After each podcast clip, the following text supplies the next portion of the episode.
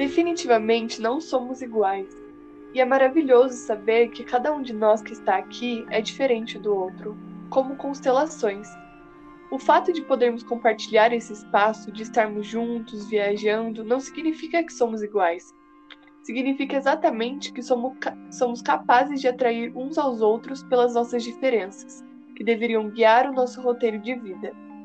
Ailton Krenak, indígena e escritor brasileiro, em seu livro Ideias para Adiar o Fim do Mundo. Você já parou para pensar que você faz parte de uma organização gigantesca? Uma organização que engloba tudo neste planeta, desde uma única abelha até a maior das montanhas. Pois é, nessa organização, tudo está interligado.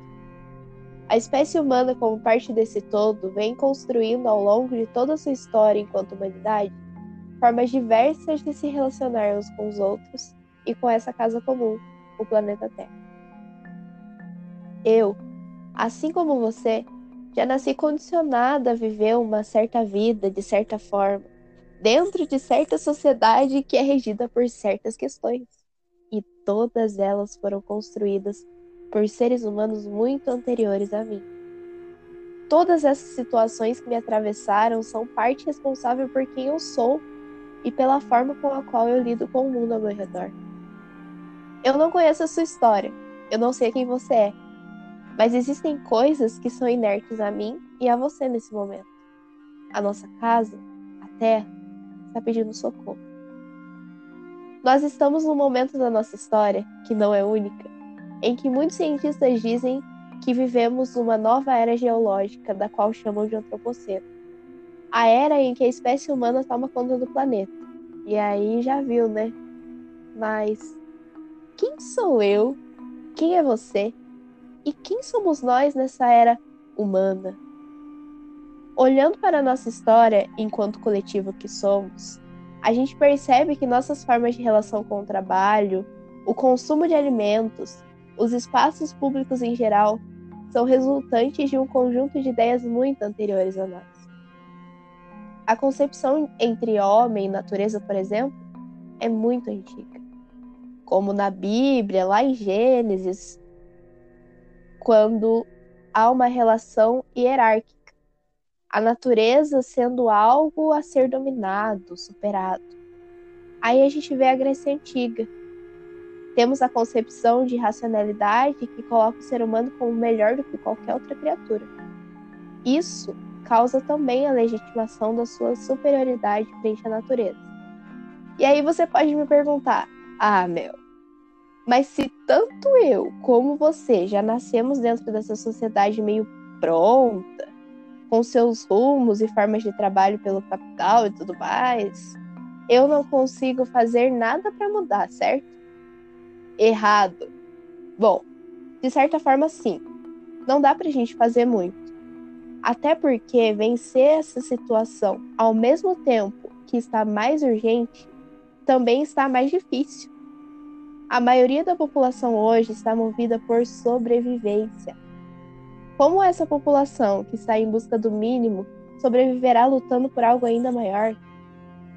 Mano, eu e você temos uma coisa em comum nas mãos.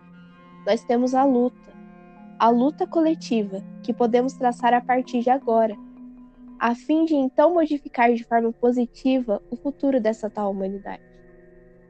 Karl Marx filósofo e sociólogo, vai falar algo muito legal sobre classes sociais. Para ele, a divisão social do trabalho nada mais é que a exploração do trabalhador por parte da classe burguesa. Seríamos então, segundo ele, duas classes sociais: a burguesia, que são os donos dos meios de produção, e o proletariado, que são os trabalhadores explorados por essa mesma burguesia. Enquanto os trabalhadores se importam em sobreviver, os capitalistas se preocupam com o lucro e, assim, criam as desigualdades e os conflitos sociais, como a opressão e a exploração. Biologicamente falando, nós, enquanto seres humanos, dependemos uns dos outros. Nós dependemos da natureza ao nosso redor, dependemos de cada espécie de animal que coexiste conosco. Pense nessa organização toda como se fosse uma máquina aquela cheia de engrenagem funcionando perfeitamente, porque todas as partes dela conseguem se relacionar muito bem umas com as outras. Agora, dentro dessa máquina, imagine que os seres humanos são uma peça, como qualquer outra dentro dela. Mas que essa peça humana é dividida em diversas outras engrenagens menores, representando a diversidade cultural. O que Karl Marx chama de burguesia, eu te convido a pensar que é uma parte de uma das pecinhas que, mesmo estando num coletivo, não gosta de trabalhar em conjunto. Então, essa parte da engrenagem possuindo todo tipo de relação de poder vai meio que se emancipar e criar sua própria máquina, fazendo com que toda aquela organização que antes funcionava coletivamente vá passar a funcionar para que sejam regidas pelos interesses desses poucos. O combustível dessa máquina é a opressão. Ela é capaz de produzir riquezas para poucos ao mesmo tempo que destrói o meio ambiente e usa pessoas como combustível. Vou te dar um exemplo da hora. Saiu um estudo do IBGE dizendo que a concentração de renda aumentou em 2018 no país, certo? Esses dados mostram que o rendimento mensal dos 1% mais rico do país é quase 34 vezes maior do que o rendimento da metade mais pobre da população. E ainda mais, o estudo mostrou que a renda dos 5% mais pobres caiu para 3%, enquanto a renda dos 1% mais rico aumentou em 8%. Graças a essa lógica de produção que rege nosso modo de viver enquanto sociedade, o nosso futuro enquanto espécie humana está com seus dias contados. Estamos vivendo muito mais do que uma crise ambiental, mas também e principalmente uma crise socioambiental.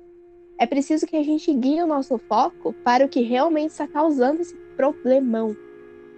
Aquela pequena parte da engrenagem que quis tudo para si.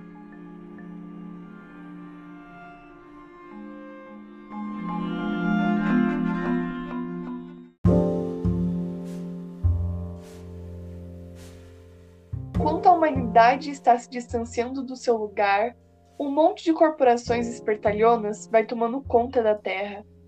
Nós, a humanidade, vamos viver em ambientes artificiais, produzidos pelas mesmas corporações que devoram florestas, montanhas e rios. Ailton Krenak em Ideias para Adiar o Fim do Mundo.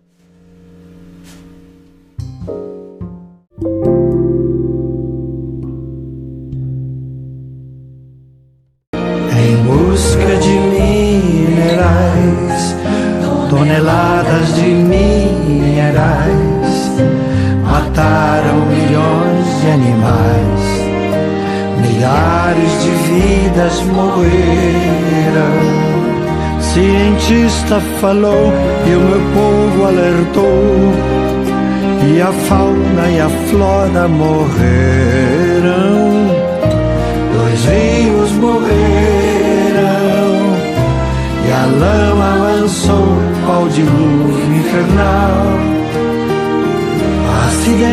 Acidente não foi, sabiam que não, mas tinham que produzir. Tinham que produzir. Tinham que produzir.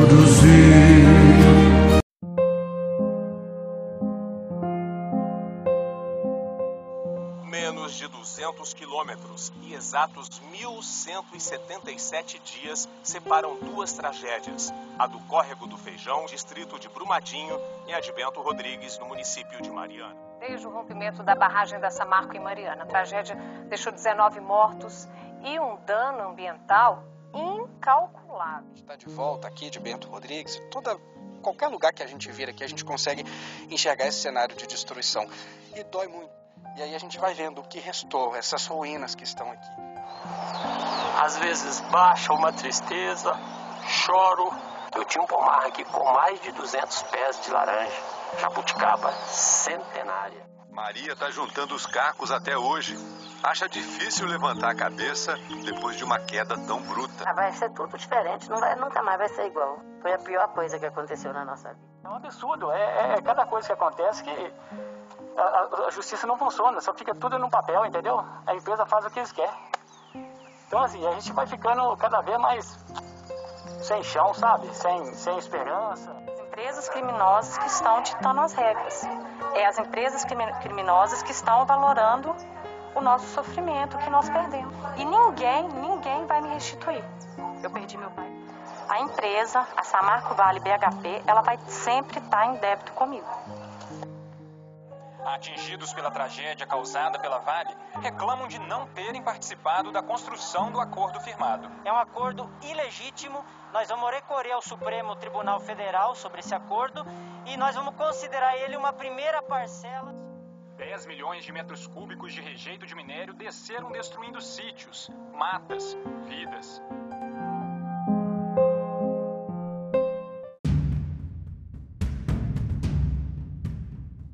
As grandes empresas são as maiores responsáveis por crimes ambientais no mundo todo. Nós temos o exemplo famoso da Samarco, que permitiu com que barragens que separavam rios de minérios se rompessem e causaram uma das maiores perdas ambientais brasileiras. Não só isso. As ações dessa empresa caíram assim que aconteceram os crimes, mas depois voltaram a subir de tal forma que o lucro que eles tiveram foi bem maior do que esperado. Pois é, caríssimo ouvinte. As formas de trabalho construídas por esse ser humano estão provocando mudanças reais no mundo geológico que a gente vive. O ser humano tem sido um objeto essencial para essa mudança, levantando uma bandeira de produção da vida. Mas que vida é essa? Quanto custa uma vida? Vida para quem?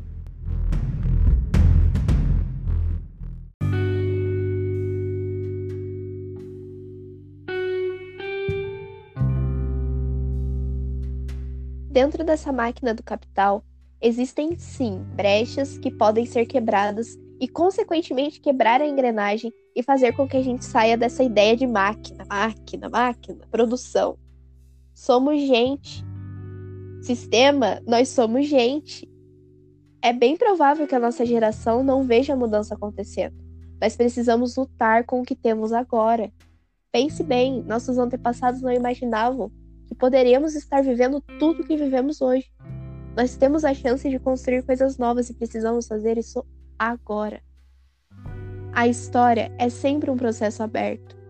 O que não dá mais para sustentar é essa relação social insustentável.